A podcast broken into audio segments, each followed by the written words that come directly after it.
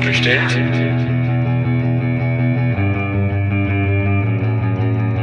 Ist so bestellt? So nicht bestellt. Der kritische Podcast über Abschiebungen. Ja, hallo und herzlich willkommen zum So nicht bestellt Podcast, dem kritischen Podcast über Abschiebungen. Heute mit einer aus der Reihe Folge mit zwei uns schon bekannten Gesprächspartnerinnen. Das sind Juliane Nagel und Mohammad Okascha, beide sehr aktiv in der Leipziger Kommunalpolitik. Die eine als Stadträtin, der andere als Vorsitzender des Migrantenbeirats und beide noch in viel mehr Feldern und Strukturen unterwegs. Im März 2022 haben beide aber ganz maßgeblich mit dafür gesorgt, dass der Stadtrat einen Antrag Antrag verabschiedet hat, der ganz viel mit Abschiebungen zu tun hat. Abschiebungen sind ja eigentlich Ländersache, aber die Kommunen haben über ihre lokalen Ausländerbehörden ganz viele kommunale Spielräume, die sie durchaus nutzen können. Wir hatten dieses wir hatten diese Punkte auch in den Gesprächen mit Jule und Mohammed auch schon mal angetippt. Auch die Folge mit Nora Preska vom Flüchtlingsrat Berlin ist da zu nennen. Ähm, hier haben wir nun einen Antrag vorliegen, den eine Kommune möglicherweise erstmalig, so vermutet es auch Mohammed, verabschiedet hat, wo die Ausländerbehörde ganz genau schaut, wann eine Person abgeschoben werden kann oder wo es vielleicht einfach auch verhindert werden kann mit den aufenthaltsrechtlichen Möglichkeiten, die eine Kommune hat. Dem vorausgegangen war eine ganz andere Version des, ähm, des Antrags. Die ursprüngliche Version, die der Migrantenbeirat aufgesetzt hat, zielte schon ziemlich darauf ab, dass die Ausländerbehörde Leipzig so ziemlich überhaupt nicht mehr mit der zentralen Ausländerbehörde kooperiert. Ähm, nun ist ein etwas milderer Ver ähm, Verwaltungsstandpunkt tatsächlich beschlossen worden. Was da genau drin, drin steht, werden wir mit den beiden nun erörtern. Gehen jetzt auch ins Gespräch, wünschen viel Freude beim Hören.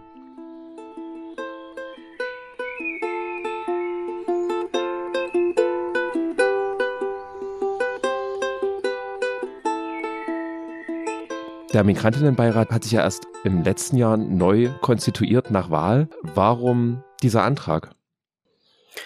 Ähm, ja, vielen Dank für die Einladung. Erstmal, äh, warum dieser Antrag? Weil ähm, der neu gewählte Migrantinnenbeirat äh, besteht tatsächlich aus vielen Mitgliedern, die selber betroffen sind. Entweder die selber Augenzeuge fahren für Abschiebungen von Freundinnen oder, oder, oder Menschen, die sie betreut haben, oder sie sind selber geflüchtete Menschen. Und das ist natürlich zeigt uns, inwieweit ähm, die, die betroffenen Menschen mit beteiligt sind an den Verhandlungsprozess und an politischen sozusagen, äh, in den politischen Gremien sozusagen. Und deswegen war äh, von uns, weil einige von uns schon Sozialbetreuerinnen waren und sind, einige sind schon geflüchtet, waren wir in der ersten Sitzung haben wir schon gesagt, wir wollen auf jeden Fall das Thema Abschiebung angehen. Und dann war das war der Grund und das Motiv, warum wir das Thema angegangen sind als allererstes Thema. Da wäre vielleicht die nächste anschließende wichtige Frage, was steht denn genau drin also in der Sache, die dann am Ende beschlossen wurde. Vielleicht eine Frage für Jule. Genau. Ähm, um den Antrag gab es ja ein langes Verfahren oder vielleicht auch nochmal vorausgeschickt. Ähm, ich bin ja auch schon länger im Migrantenbeirat und habe eigentlich das Thema Abschiebung immer auf Bundes- und Landesebene vor allem gesehen und äh, sehr wenig die kommunalen Spielräume. Darum war das eigentlich auch eine schöne Idee, mal zu schauen, wie eine Stadt eigentlich äh, auf diesen ähm, komplizierten Prozess einwirken kann, ähm, wo Verantwortung eigentlich wirklich woanders liegen, aber trotzdem Spielräume nutzen kann. Äh, und es gab einen langen Prozess, es gab einen Ursprungsantrag, ich meine im, oh Gott, September letzten Jahres, also oder im Herbst letzten Jahres. Ja, September, genau. Genau.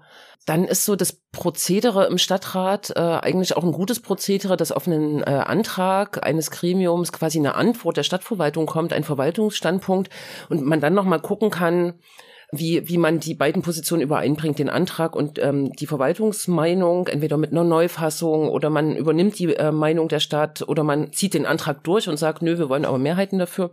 Und in dem Fall äh, ist tatsächlich ein Kommunikationsprozess losgegangen, auch mit der Ausländerbehörde, der dazu führte, dass es dann eine Neufassung des Antrags des Migrantenbeirats gab und dann wieder eine Antwort äh, der Stadtverwaltung, die dann schlussendlich auch abgestimmt wurde, wo natürlich bestimmte Sachen reduziert wurden, äh, also die Aufforderung an den Freistaat oder die Stadt möge den Freistaat äh, äh, anhalten, eine äh, Klage ähm, äh, zu anzubahnen gegen äh, Fantasiepapiere oder selber eine Klage anzubahnen gegen sogenannte Fantasiepapiere, was ja quasi Bescheinigungen unterhalb der Duldung sind, also total Dokumente, die äh, Menschen total entrechten. Sowas ist jetzt rausgefallen. Das ist äh, schon so ein bisschen äh, sortiert und auch ähm, ich sag mal, auf Rechtsförmigkeit äh, sozusagen zurechtgestutzt. Äh, Aber im Ergebnis können wir schon zufrieden sein, dass sich eine Stadt dazu bekennt, zum Beispiel Verfahrensduldung ähm, auszustellen, wenn Menschen Anträge auf äh, Bleiberechte nach 25.5a und b ich hoffe, das ist jetzt nicht zu ex äh, experterisch äh, irgendwie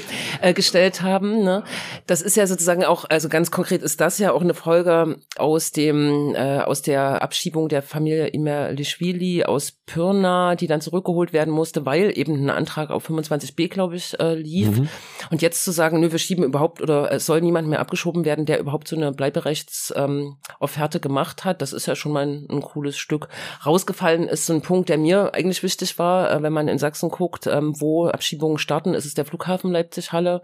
Und da die Stadt Leipzig Anteilseignerin ist, äh, dachten wir, wir können da auch noch mal ein bisschen symbolischen ja, ein Zeichen setzen, zu sagen, da sollen keine Abschiebungen mehr stattfinden, der, die Offerte ist jetzt weg, ne? Mhm. Ja. Vielleicht nochmal nachgehakt, es stehen ja auch nochmal Vereinbarungen drin zu den Gutachten, die Ärztinnen anfertigen, dass die Ausländerbehörde Leipzig jetzt schon nochmal genauer hinschaut, wenn in irgendeiner Art und Weise Krankheiten vorliegen, ob da nicht doch noch eine amtsärztliche Untersuchung geben soll. Warum, warum ist das wichtig? Ähm, warum ist das wichtig? Weil, also erstmal gesetzlich gesehen wird immer ähm, oder abzuschiebenden Personen wird immer sozusagen auf, oder geflüchteten Menschen gefordert, ja mitzuwirken. Du musst mitwirken. Okay, gut. Ich bin gerade, ich habe gerade Abschiebungsbescheid bekommen und dann habe ich mitgewirkt, bin ich zum Arzt gegangen, habe mir ein Gutachten geholt. Und dann habe ich das Gutachten der Ausländerbehörde vorgelegt. Dieses Gutachten entspricht nicht den Forderungen. Dafür kann ich nichts. Das ist der Punkt. Das ist nicht mein Fehler, sondern das ist vielleicht der Fehler von dem, von dem Arzt oder die Ärztin, die das geschrieben hat, von der, oder im Krankenhaus. Deswegen ist es schon rechtlich, menschlich gesehen, äh, eine zweite Chance zu bekommen.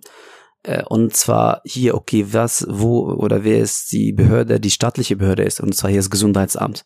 Dann soll ich eine zweite Chance bekommen, Amtsuntersuchung sozusagen ähm, zu bekommen zum Gesundheitsamt und dann hole ich eine zweite Meinung, ein zweites Gutachten, das den Anforderungen entspricht, staatliches Gutachten. Und deswegen, das ist, das finde ich sehr, sehr, sehr wichtig. Dass, dann, ich gewinne Zeit und eine zweite Chance. Und die, die, die sozusagen Fe äh, die, die, die, der Raum für Fehler ist begrenzt, weil es schon, das ist schon ein staatliches Amt. Ähm, und darüber hinaus muss ich auch ein bisschen sagen, dass, äh, weil es steht auch im Verwaltung, was wir beantragt haben, ist, dass die Ausländerbehörde das veranlassen müssen, was rauskommt und im Verwaltungsstandpunkt und wir auch das abgestimmt haben, dass es gerade Gespräche laufen zwischen der Ausländerbehörde und dem Gesundheitsamt und dem Migrantenbeirat sozusagen über das, äh, über die Sache. Und was wir in diesen Gesprächen erreicht haben, und das finde ich sehr, sehr gut, dass sobald es entschieden wird und das wird bald, dann werden sogar psychologische Gutachten auch beachtet. Das ist nicht nur, also alles gesundheitlich, aber ich meine nicht nur körperlich, sondern auch psychologische Gutachten werden auch auf jeden Fall mehr beachtet und wird eine Stelle geschaffen im Gesundheitsamt, um diese Gutachten zu schreiben. Weil psychologische Gutachten derzeit qua Gesetz komplett ausgeschlossen sind. Ja, genau, genau. Mich würde jetzt nochmal interessieren, ihr habt jetzt erwähnt, dass es Gespräche vorab mit der Ausländerbehörde gab. Ähm, A, wer jetzt daran genau beteiligt war und wie die Gespräche abliefen und was jetzt so rückblickend euer Eindruck war. Ist das jetzt was, was gut lief, was so ein bisschen Vorbildsfunktion haben könnte für zukünftige Anträge oder ist das ein bisschen ausbaufähig oder was ist so euer Blick darauf aus der Retro-Perspektive? Hm, also ich glaube, also ich bin so ein bisschen pessimistisch und denke, also ein Antrag funktioniert erstmal nur in Leipzig und wir müssen müssen dafür kämpfen, dass auch andere Verwaltungen ähm, sich so offen zeigen, ähm, dass Vorschläge auch ähm, untersucht werden auf ihren ähm, Realisierungsgehalt. Ne? Was der Migrantenbeirat am Anfang gefordert hat, war natürlich wirklich so die volle Kanne, alle Bleiberechtsoptionen, äh, alle Ermessensspielräume äh, oder auch nicht Ermessensspielräume sozusagen äh, umkehren zugunsten der ähm, vollziehbar Ausreisepflichtigen. Ähm, dass eine Ausländerbehörde hier, die ja im Wesentlichen den Verwaltungsstandpunkt geschrieben hat, sich offen zeigt, in eine Kommunikation zu treten, eine Kommunikation über Papier, in dem sozusagen eine Meinung ähm, der Meinung entgegengestellt wird, aber auch im Migrantenbeirat äh, Rede und Antwort gestellt wird und, und in vier, sechs Augengesprächen, das kannst du vielleicht eher sagen, ähm, das hat sicher auch mit einer Sensibilisierung in der Verwaltung zu tun und ähm, zum Beispiel das Thema Fantasiepapiere. Also das habe ich ja und der Sächsische Flüchtlingsrat haben das sozusagen schon seit vielen, vielen Jahren geritten, haben uns ähm, parlamentarisch, außerparlamentarisch dafür eingesetzt, dass das endlich ein Ende hat, diese Sonderpraxis Sachsens. Mhm. Und das weiß die Ausländerbehörde auch. Ne? Also der Ausländerbehördenchef ähm, hat diesen Prozess mitverfolgt und hat auch immer wieder signalisiert, ja, er versteht, dass seine Handlungsmöglichkeiten sind eingeschränkt. Ne? Mhm. Aber ich denke, eine lange Sensibilisierungsarbeit, eine Offenheit für das Thema, und vielleicht auch so ein agiler neuer Migrantenbeirat, der auch das Gespräch aktiv sucht und äh, oft ist ja so, aus einer Behörde ist so ein Feind oder so, aber hier ähm, vielleicht auch die Realität wahrzunehmen, dass es da auch Menschen gibt, die die Sachen ändern wollen, äh, selbst in dieser komischen Behördenform, ne, das war irgendwie sehr wichtig und gut für den Prozess. Auf jeden Fall, das kann ich auf jeden Fall auch bestätigen. Also ich war in, in allen Gesprächen beteiligt mit der Ausländerbehörde, auch in diesen unter vier oder sechs Augen ähm, von Anfang an äh, ich habe ihn informiert, den Chef von Ausländerbehörde, dass wir Antrag stellen. Und dann, er hat tatsächlich einen sehr ausführlichen Verwaltungsstandpunkt geschrieben zum ersten Antrag, ähm, begründet auch, ich meine, er hätte auch sagen können, keine Zuständigkeit. Also der, der Stadtrat hat uns nicht zu sagen, was stimmt. Hat es nicht gemacht, sondern mitgemacht und, und das war, ich habe immer, oder ich sage immer, immer noch so, das ist für mich ein Beispiel, wenn, wenn die Verwaltung und Politik zusammenarbeiten, dann bringen sie sowas Schönes, was zum, ich glaube, das ist das erste Mal in Deutschland, dass eine Kommune äh, bei diesen Themen sich so einbringt sogar äh, nicht gegen den Willen, sondern ähm, mit dem Willen der Verwaltung, mit der Verwaltung, dass sie auch mitmachen. Und nach dem zweiten, dann haben wir unter sechs Augen nochmal den Verwaltungsstandpunkt, den ersten diskutiert und wo Räumlichkeiten sind und so und äh, und das war echt eine sehr schöne Zusammenarbeit. Genau, aber ich will es nochmal betonen, ich glaube, das ist wirklich so eine Art Leipzig-Spezifik. Ähm, damals, als wir die, ähm, das Thema sichere Häfen hier aufgerufen haben und ähm, das eher so symbolisch gedacht haben mit so einem Schluss, Leipzig muss sicherer Hafen werden für in so, äh, aus Seenot gerettete Menschen, hat die Verwaltung, und das ist dann eine andere Verwaltung, die Sozialverwaltung, das Sozialamt, hat uns dann so einen Verwaltungsstandpunkt geschrieben, der konkret vorgeschlagen hat, ja, wir wollen das, äh, 100 Menschen im Jahr nehmen wir zusätzlich auf. Ne? Der hat, äh, die haben damit konstruktiv und konkret gearbeitet. Ne? Und das ist ganz schön. Mhm. Und denkst du, Mohammed, dass sich der Migrantenbeirat jetzt dadurch beliebt gemacht hat oder eher so ein Dorn im Auge ist im Stadtrat oder in der Stadt? Ähm, also das ist nicht unser Ziel, erstmal. Ja. mir ist egal. das ist mir egal, ob wir beliebt sind oder nicht. Also wir haben, natürlich haben wir Schlafenhunde aufgeweckt, merken wir auch so gerade so, habe ich auch gemerkt, eine Blicke von dem Stadtrat, als ich im Stadtrat war, ich glaube, wir haben auch ein Zeichen gezeigt. Also ich meine, durch diesen Prozess, dass wir wirklich Sachen bewegen wollen und dass wir als neue Migrantenbeirat schon hartnäckig auch sind und nicht aufgeben und dass wir äh, was bewegen wollen und äh, ja und uns geht's wirklich darum, den Menschen zu helfen, egal wie und egal, ob das jemandem gefällt oder nicht. Und Jule, als langjährige Stadträtin, wie hast du das wahrgenommen? Also im Stadtrat auch die Diskussionen und wie so die Wahrnehmung des Migrantenbeirats jetzt so ist? Ich denke tatsächlich, die Wahrnehmung ist besser. In der letzten äh, Amtsperiode, das war noch ein, war auch ein aktiver Beirat, der erstmals im Vergleich auch zu dem davor die Rechte so genutzt hat, viele Anträge gestellt hat, äh, viele auch kontroverse Diskussionen in den Stadtrat gebracht hat. Aber da war die Ablehnung vor allem seitens der der konservativen Fraktion noch extrem groß. Ich kann mich erinnern, dass Kanwal Seti, der äh, vormalige Vorsitzende, also nach den Stadtratssitzungen oft äh, wirklich so fertig war, weil er angefeindet wurde in der Diskussion. Und ich habe die Wahrnehmung, dass der jetzige Migrantenbeirat auch ernster genommen wird. Vielleicht liegt es auch an der Wahl. Vielleicht liegt es ja. auch an einer Gewöhnung oder sozusagen einer Akzeptanz, dass es diesen Beirat gibt und der auch nicht einfach nur rumberät äh, im stillen Kämmerlein, sondern aktiv Politik gestalten will. Ne?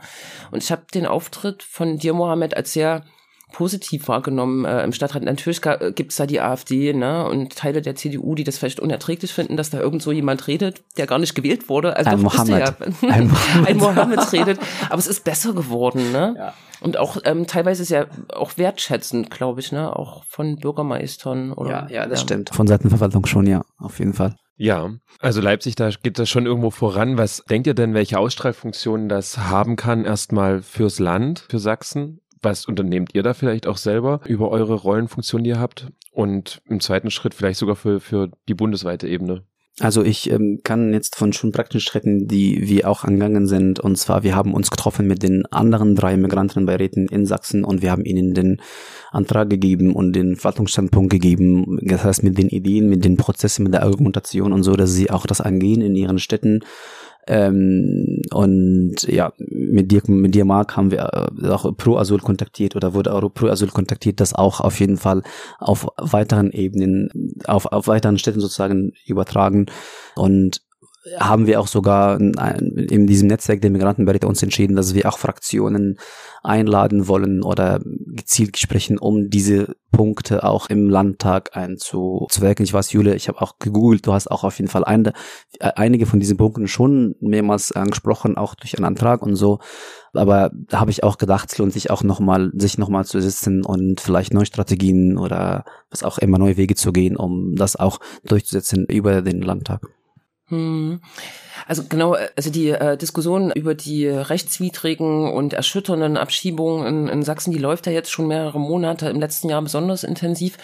Und das ist natürlich immer so, dass NGO und äh, vielleicht linke Oppositionsfraktionen ähm, mhm. auf äh, das Innenministerium und auf die Staatsregierung einzuwirken versuchen. Aber ich finde, es ist schon nochmal qualitativ ein Unterschied, wenn ein Stadtrat einer mhm. äh, der größten Stadt in Sachsen sozusagen auch sagt, nee, hier, äh, wir müssen da hier irgendwie nachjustieren. Insofern denke ich, das hat schon eine eine Wirkung, ähm, hoffe ich, beim SMI, äh, weiß ich nicht, oder es reiht sich ein in sozusagen viele Widerstände auch von Bürgerinitiativen ne, oder Nachbarschaftsinitiativen. Also ich, eigentlich kann man gar nicht so, so blind und konservativ sein und das noch wegignorieren, ne, wie das Innenministerium das tut. Aber ich glaube, wirklich so ein Stadtratsbeschluss und das auch im Städte- und Gemeindetag dann auf dem Tisch zu haben, so ist ja äh, auch der Antragstext so formuliert, dass der Oberbürgermeister äh, da aktiv wird, die Punkte anspricht, das ist schon was anderes, als immer über die schöne Integration zu sprechen, ne, was ja dann meist gemacht wird. Oder mhm. sichere Häfen ist ja auch ein, ein, schwieriges Thema, aber eher so, was kampagnenmäßig auch so, so positiv äh, umgewidmet wird, aber über, hart über Abschiebung und die zu verhindern zu reden, äh, auch rechtlich zu verhindern oder über rechtliche äh, Vorgehensweisen, das ist schon das wäre jetzt auch super nochmal die Folgefrage gewesen, dass jetzt auch die, der Ball beim Oberbürgermeister liegt, das zu, zu pushen sozusagen, die Inhalte des Antrags mit gegenüber dem Innenministerium auch. Welche, welche Erwartungshaltung habt ihr? Wie lässt sich das dann auch nochmal über den Stadtrat äh, kontrollieren, wie er da vorgeht? Oder ist Burkhard Jung da total zuverlässig? Weiß ich nicht. Hm? Also ich würde auch dieselbe Frage dir stellen, Jule, weil also ich bin neu hier, also im Migrantenberat und dann tatsächlich habe ich mich auch selber gefragt, wie würden wir wissen, dass er das macht? Ja, eigentlich, äh, das ist so ein, ähm, ja, wie heißt das, ist so eine äh, schwierige Frage. Es gibt viele Stadtratsbeschlüsse, die einfach nicht umgesetzt werden, ne? also wo wir dann irgendwie nach einem halben Jahr nachfragen. Das ist das erste Instrument, eine Anfrage zu stellen im Stadtrat, was ist denn bisher passiert? Das rauszuzerren, das ist auch, habe ich den Bezug wieder zum, zu den sicheren Häfen, haben wir das auch nach einem halben Jahr oder eine Einwohneranfrage sogar gemacht und dann hat der ähm, zuständige Bürgermeister quasi die Schreiben dokumentiert an die Landesregierung, die negativen Antworten der Landesregierung und so weiter. Ne? Also eine Anfrage kann man stellen. Und eigentlich sollte es auch ähm, eine Dokumentation in, in dem Ratsinformationssystem der Stadt Leipzig geben, wie der Status des Antrages ist. Das ist eigentlich öffentlich einsehbar, muss man einfach im Blick behalten. Oder wir laden uns in den Migrantenbeirat dann mal den Ausländerbehördenchef ein oder irgendjemand anderes, der uns zum Status des Antrages erzählt. So, mhm. ne? Also wir sollten es auf jeden Fall im Blick behalten und so eine Antragserfüllungskontrolle machen. Hm. Das wäre jetzt auch meine Frage. Wie wird das denn, also das Verhalten der Ausländerbehörde kontrolliert? Welche Möglichkeiten habt ihr da? Dass sozusagen zum Beispiel die Beratungen zu 25a, 25b, zu den ganzen Aufenthaltsperspektiven, dass die halt wirklich stattfinden. Gibt es da Möglichkeiten? Ich meine, von, von meiner Seite nicht so, es sei denn, wir bekommen persönlichen Beschwerden, also die wir wirklich als Migrantenberat bekommen. Also wir haben, wir bekommen über unsere Facebook-Seite, über auch unsere einzelaktiven Mitgliedern auch sehr, fast jede Woche irgendwelche Beschwerde, die wir auch wirklich äh, sofort mit dem Chef von Ausländerbehörde besprechen uns. Wir rufen an oder wir treffen uns. Jetzt kommt zustande, dass wir uns fast einmal im Monat treffen, äh, wenn nicht sich Sachen nicht sich, mhm. sich nicht eilt. Aber sonst, ich, ich weiß es nicht, vielleicht äh, weißt du besser, wie man das Verhalten in der Beratung mit zwischen den einzelnen äh, Sachbearbeiterinnen und äh, betroffenen Menschen kontrollieren kann. Keine Ahnung. Hm, wahrscheinlich hätte man oder sollte man immer in solche Anträge so einen Punkt der Berichterstattung mit einfügen und das immer im Hinterkopf haben. Und sonst äh, würde ich auch sagen, ne, wir können in einem halben Jahr nachfragen, wie viele Abschiebungen gab es aus Leipzig, in wie vielen Fällen wurden die Punkte sozusagen beachtet Wobei die Ebene halt noch gar nicht so dran ist, weil erstmal wendet sich ja der OBM an den Städte- und Gemeindetag und ans SMI. Ne? Also eigentlich ist das Instrument hier erstmal zu schauen, ob er das gemacht hat, der OBM zur Person. Ne? Und parallel kann man ja die Beratung oder die Erteilung nach 25 äh, A, B und so weiter abfragen. Schwierig. Wahrscheinlich bleibt es sozusagen beim direkten Gespräch mit dem Ausländerbehördenchef. Äh, Wobei es auch, was mir auch einfällt, ist, da brauchen wir zum Beispiel auch das Mitwirken der Zivilgesellschaft. Weißt Ja. du, dass uns auch mitgeteilt wird, dass wir zum Beispiel so einen Antrag oder so, solche Entscheidungen veröffentlichen. Nee, Leute, das soll jetzt passieren und bitte guckt bei euren, vor allem die Beratungsstellen und so weiter, ob wirklich das beachtet wird. Und wenn man das Gefühl hat oder die Info hat, dass es wird nicht beachtet, uns zu informieren, weil da brauchen wir auf jeden Fall auch die Unterstützung von der Zivilgesellschaft, von Beratungsstellen und so weiter. Mhm. Genau, erstmal insofern, also erstmal danke für die Infos zu diesem Antrag. Es gab ja noch einen zweiten Antrag, der an dem Tag beschlossen wurde, auch ein Antrag des Migrantinnenbeirats zum Listenverfahren der LWB, der Leipziger Wohnungsbetriebe. Wohnungsbaugesellschaft, ja, Ja. so heißt sie. Mhm. Okay, genau, diese, das Listenverfahren der, der LWB wurde abgeschafft. Könnt ihr ganz kurz und prägnant sagen, warum das so wichtig war? Mm, Die LWB, ähm, der kommunale Wohnungsanbieter, hat seit, ich glaube, 2016 ähm, ein Sonderverfahren für äh, Menschen äh, mit einem Aufenthalt kleiner als ein Jahr aufgelegt. Die äh, haben keinen äh, direkten sozusagen Zugang zum, zu den Wohnungsangeboten der LWB, sondern we- werden auf eine sozusagen auf eine Ausländerliste, so kann man es äh, sehr zugespitzt sagen, äh, gesetzt und werden dort sozusagen extra in, in Wohnungen geschleust. Nach sechs Monaten werden die Daten wieder gelöscht aus Datenschutzgründen und so verfällt sozusagen auch äh, ganz schnell so eine so eine Anfrage. Ne? Und wir hatten uns, das war noch glaube ich der alte Migrantenbeirat, hatten uns das Antidiskriminierungsbüro eingeladen. Es gab schon lange Kritik an dem äh, Listenverfahren, an diesem Sonderverfahren, also Menschen aus der normalen Wohnungssuche äh, auszugrenzen. Und äh, Fußnote, das ist auch Leuten passiert, die länger als ein Jahr eine Aufenthaltsgenehmigung oder so hatten, habe ich gehört. Also auch in Familienkonstellationen, wo jetzt jemand nachgezogen ist und so. Also es ist gar nicht so scharf äh, verfolgt worden. Wir hatten uns das ADB äh, eingeladen und das ähm, hat auch klar sozusagen uns bestätigt, dass es ein diskriminierendes Verfahren gab. Es gab auch eine Klage, die aber in einem Vergleich geendet ist, schon ähm, hier in Leipzig. Äh, genau, und das war wichtig, um sozusagen eine Gleichberechtigung bei der Wohnungssuche irgendwie herzustellen, Mhm. der Antrag. Und der ist ja auch ähm, erfolgreich sozusagen gewesen. Dann vielleicht als abschließende Frage, was plant denn der Migrationsbeirat als nächstes für einen Antrag? Wir haben schon tatsächlich einen Antrag abgestimmt, letztens in der letzten Sitzung, und zwar um die Gewährleistungswohnungen für die Geflüchtete zu verdoppeln. Also die Anzahl der Gewährleistungswohnungen. Also der LWB, LWB gibt dem Sozialamt bestimmte Anzahl an Gewährleistungswohnungen, die das Sozialamt wiederum unter anderem den Geflüchteten zur Verfügung Mhm. stellen, die noch keinen Aufenthalt haben. Und wir haben jetzt einen Antrag abgestimmt. So, es geht jetzt ins Verfahren, um diese Anzahl, um die Anzahl der Wohnungen oder diese zu verdoppeln. Mhm. So, das ist ein bisschen um das Thema äh, dezentrale Unterbringung zu, zu fördern in der Stadt Leipzig. Das ist so eine Sache. Noch planen wir auch jetzt gerade das das Zoo-Thema wird weiter gemacht, äh, weiter äh, geführt. Also das Aufarbeitung des Kolonialerbes in Leipzig wird weitergeführt. Und ich glaube, auf dem Tisch haben wir gerade vielleicht so pla- planen so zwei Mitglieder von uns einen Antrag nächstes Mal zu stellen zur Änderung des der Wahlordnung vom Migrantenbeirat. Das kommt auch jetzt auf den Tisch bald. Okay. Jule nickt, Ja. als ob sie das erste Mal. So ist es, aber das ist ja auch das Schöne. Ne? Es gibt so verschiedene Ideen, dann äh, macht der Migrantenbeirat die zu Stadtratsanträgen und dann erreicht uns das als Stadtrat ja eigentlich Mhm. erst. Ne? Aber bei dem Zoo-Thema kann man, glaube ich, eine explosive Debatte nochmal erwarten, weil sich der Zoo dieser Aufarbeitungsofferte konsequent widersetzt. Da ganz kurz zur Einord Einordnung für die Zuhörerinnen, dass der zu Leipzig vor allem auch rassistische Veranstaltungen Mhm. anbietet, die äh, ja so das vorletzte Jahrhundert eher so äh, widerspiegeln ähm, und das äh, eigentlich schleunigst unterlassen sollte. Ähm, Mhm. Genau. Das ist Inhalt des Antrages. Mhm. Ne? Es sind wirklich so exotische Abend, wo Menschen quasi sich irgendwelche Baströcke anziehen müssen Mhm. und äh, afrikanische Kultur in Anführungsstrichen präsentieren. Das ist eine sollten. Veranstaltung. Dann ist gibt's noch so asiatische Sommernächte Mhm, ja, Ja. genau. und jetzt noch andere Reihe, heißt der brasilianische äh, Nächte. Mhm. Das ist noch, das ist neu. Das ist Ja. Ach, das ist neu. Vielleicht können wir da tatsächlich auch noch was in die Shownotes packen, Ja. falls Menschen sich dazu noch mehr belesen wollen. Mhm.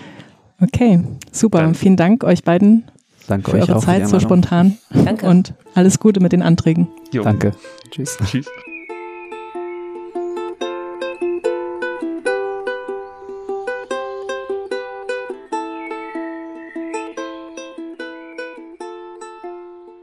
Genau, das auch nochmal vielleicht zum Abschluss. Diese Zoodebatte, die da jetzt schon anklang, ist einer, ein weiterer erfolgreicher Antrag des Migrantinnenbeirats, den der Stadtrat nun beschlossen hat.